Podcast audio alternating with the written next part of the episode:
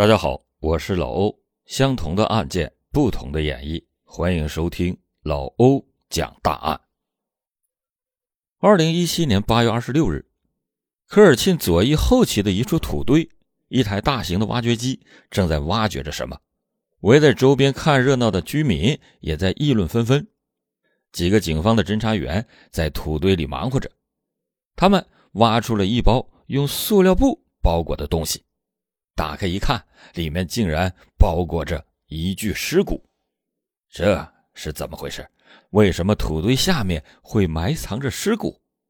已经变成白骨的尸体，显然已经被掩埋多时。那么，被害人是谁？又是谁埋了这具尸体？真相背后的原因让人唏嘘不已。今天，老欧就和大家一起了解这起案件悲惨的真相。二零一六年，内蒙古自治区科尔沁左翼后旗公安局收到了这么一起报警电话。报警的人说，他们的同村人白小明已经失踪了六年了，毫无音讯。警方通过调查才发现，这个白小明已经有六年没有和任何人有着联系，同村人也只是知道白小明可能是外出打工了。没有回来，白小明的家属也没有报案。那么，这个白小明真的就如同大家所说的外出去打工了吗？如果一个人离乡出走不回来，同村人确实不会知道他的任何信息。但是，他只要是在这个世界上生活，那么他的各种证件、金钱总会是有使用的痕迹的。但遗憾的是，经过警方查验，这个白小明居然没有使用过任何的身份信息，就连银行卡和住宿的信息，甚至连购票的信息都没有。白小明外出打工，那总不能连交通工具都不乘坐吧？而且一个人外出打工，一年不回来，两年不回来，这也还算正常，但是整整六年。都没有任何信息，这绝对是不可能的。这时候，警方已经严重怀疑白小明恐怕已经遇害了。六年了无音讯的人，现在找证据那一定是非常的艰难。为了找到白小明失踪背后的真相，警方只能从白小明之前的人际交往入手。白小明是一个木匠。他一年间到过很多户人家那里建房子。在内蒙古牧区有一个习惯，就是当年建的房子所欠的钱款，通常是不会当场结清的，一般都是要等到年底，牧民把牛羊卖出去赚到钱了再结清欠款。当然，也会有拖欠钱款不还的雇主。白小明有可能是因为钱款问题和雇主之间。发生冲突的情况比较大，为了钱财，确实有谋财害命的动机。于是，警方便偷偷的暗访那些曾经拖欠钱款的雇主们。但是，刚好这些雇主都有着不在场的证明，也证实了后续白小明并没有去找过这些雇主。于是，这一条线索便断在了这里。从雇主入手找不到证据，警方又尝试从同行入手。因为木工市场就这么大，为了抢夺工作，总有一些同行的木匠会故意的压低价格抢夺生意。为此，白小明也有可能和同行间的木匠有过很大冲突。为此，警方就注重从两个有过重大冲突的木匠入手。但是很巧的是。当时这两个木匠都在外地接到了活距离白小明居住的地方非常的远，而且没有生意上的冲突，他们也没有作案的动机。那么，这个白小明究竟是为什么离乡打工六年了却了无音讯呢？失踪的背后究竟隐藏着什么？这个时候，警方又发现了不太对劲儿的地方。那就是，白小明的妻子娜娜在丈夫失踪了六年、了无音讯的情况下，一点儿也没有看到着急的样子，反而是一个月总有那么几天，悄悄地前往大白哥家，也就是白小明的哥哥白星的家，而且还总是夜里来，一早上就走。看到白小明的妻子娜娜这一不符合常理的举动，警方就对此产生了怀疑。通过暗访同村村民以后，警方这才知道，原来娜娜和大白哥白星之间有着见不得人的奸情。更有同村的人怀疑，白小明的失踪和这两个人息息相关，是他们为了在一起而对白小明暗下杀手。那么？事实真的是如此吗？白小明自小母亲就去世了，他有一个哥哥，一个姐姐。姐姐的年纪比较大，所以他和哥哥都是姐姐一手带大的。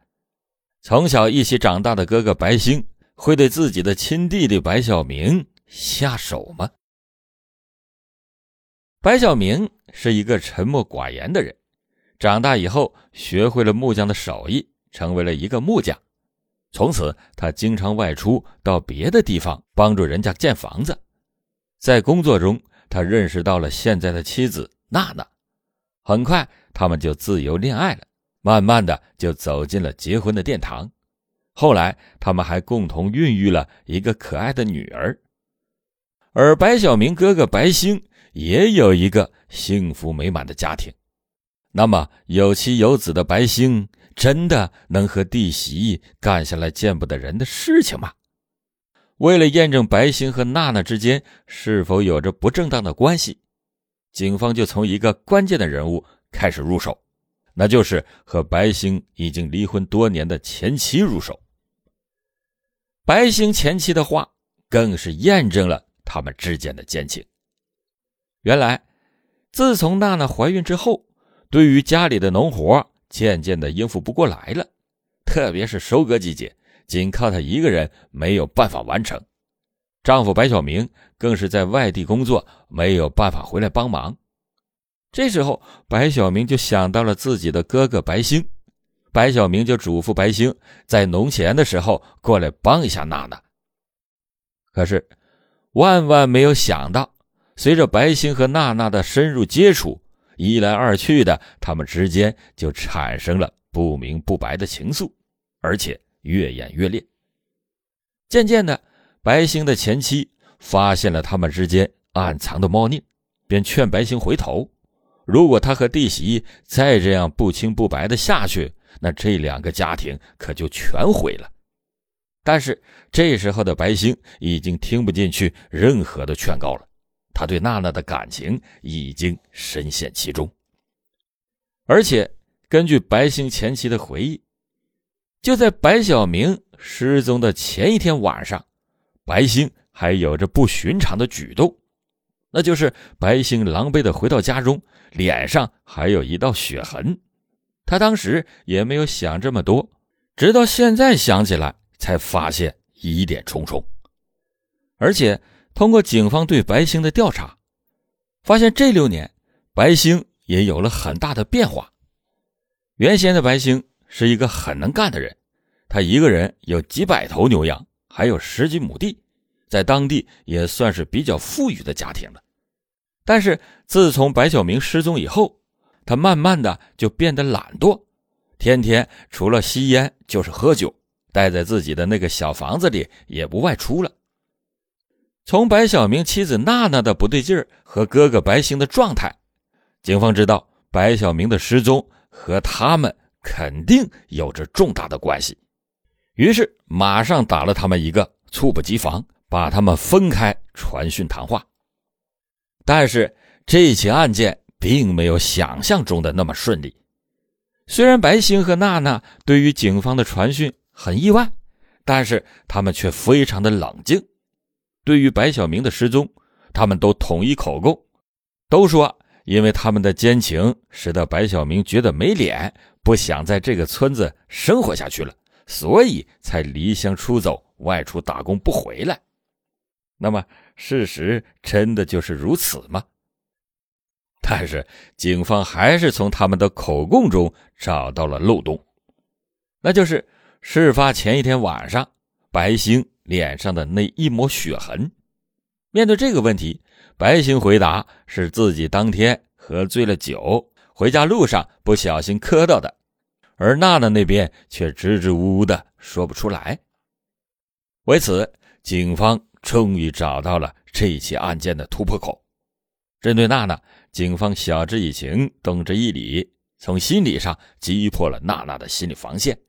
最后，这一桩时隔六年的失踪案件终于水落石出。原来，自从娜娜和白星之间有了不得当的关系之后，他们就越来越亲密。整个村庄就这么大，那肯定是没有不透风的墙。渐渐的，整个村子全都知道了他们之间的关系。不久以后，在外地打工的白小明也知道了他的妻子和哥哥有着不正当的关系。但是，让人出乎意料的是，白小明居然选择了隐忍。白小明本身就是一个不爱说话的人，在这件事情发生之后，他更是沉默寡言，更加的不愿意和别人说话了。木匠的工作并不长久，所以白小明就打起了在家里养殖的主意。于是，白小明在这一次木匠的工作完成之后，就收拾行李回了老家。他叫来了村里的几个邻居，让大家帮忙建一个羊圈，其中哥哥白星也过来帮忙。在建完羊圈之后，娜娜便准备了晚餐，大家伙呢就一起用餐。这时候。白小明看着妻子娜娜和哥哥白星之间眉目传情的那个样子，心里就越发的恨了起来。在吃饱喝足、散伙之后，一关起门，白小明就开始对妻子辱骂起来。酒上头之后，还对妻子娜娜拳打脚踢。娜娜趁着白小明不注意，就跑出来，偷偷给大白哥白星打了电话，直呼你要来救我。再不来，你弟弟白小明就要打死我了。白星一接到来电，马上就前往白小明的家中。这时候，已经喝醉了的白小明看到哥哥白星之后，更是气恼不已，他就和哥哥大骂了起来。其中，白小明把酒瓶给砸烂了，碎片刚好就划过了白星的脸，留下了那一抹血痕。遭了这一下的白星更是怒气上头。于是他就操起了门边上用来养羊的木棍，狠狠地敲击了白小明的脑袋，最后重伤白小明致死。就在这时，娜娜也从外面回来，看到已经死去的白小明，当时就吓坏了，马上就想打电话报警。可是白星坚决不让娜娜报警，就商议把白小明的尸体掩埋好后，再统一对外说他是出外去打工了。这样就不会有人发现他们的罪行，他们呢就可以没有阻拦的在一起了。娜娜看着白星，就同意了他的决定。于是他们就把白小明的尸体用大号的塑料袋给装好，还带上了两瓶白酒给白小明践行。白星知道弟弟死了，那就没有人可以阻止自己和娜娜在一起了。于是回到家之后。他完全不顾妻子和儿子的挽留，坚定的和妻子离婚，准备迎娶娜娜。娜娜也是真心的喜欢这个男人，因为白星和沉默寡言的白小明不一样。白星呢，能干风趣而且对自己也是一心一意，同时也不会像白小明一样酒后还对自己拳脚相加。但是，令人出乎意料的是。娜娜的父亲坚决不同意这件婚事，他认为，就算白小明离乡出走，可能不回来了，但是他也不会把女儿娜娜再许配给曾经的大白哥。由于娜娜父亲的不同意，他们也一直没有办法结婚，更是因为他们之间这种不正当的奸情，使得他们被村子里的人指指点点。日渐一日。他们慢慢的从激烈的感情中退去，心里面满是对弟弟白小明的后悔与愧疚。哥哥白兴慢慢的变得消沉，每天的酗酒，最后更是得了肝硬化。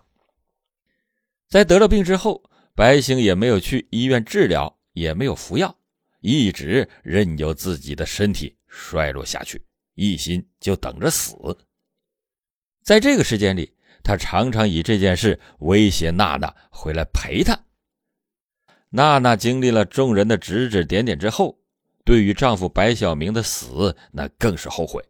现在的她开始想念白小明的好，但是此时已经是于事无补，最后只能是在没人的时候，偷偷的到白小明的埋尸地点烧烧纸钱。就在他们以为。这件事会随着他们的死而过去的时候，没有想到还是天网恢恢，疏而不漏，最后还是被抓捕归案。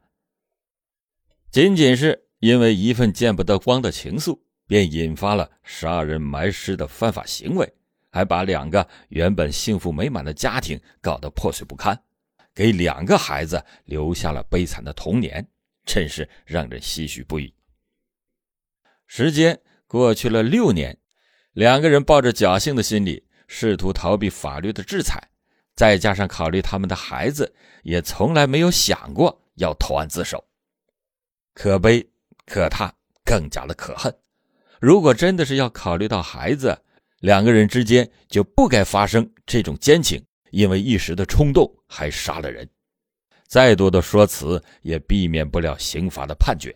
因为一时的贪欲而坠入无尽的地狱，可怜两家的孩子，也可怜枉死的白小明。好了，感谢您今天收听老欧讲大案，老欧讲大案，警示迷途者，唤醒梦中人。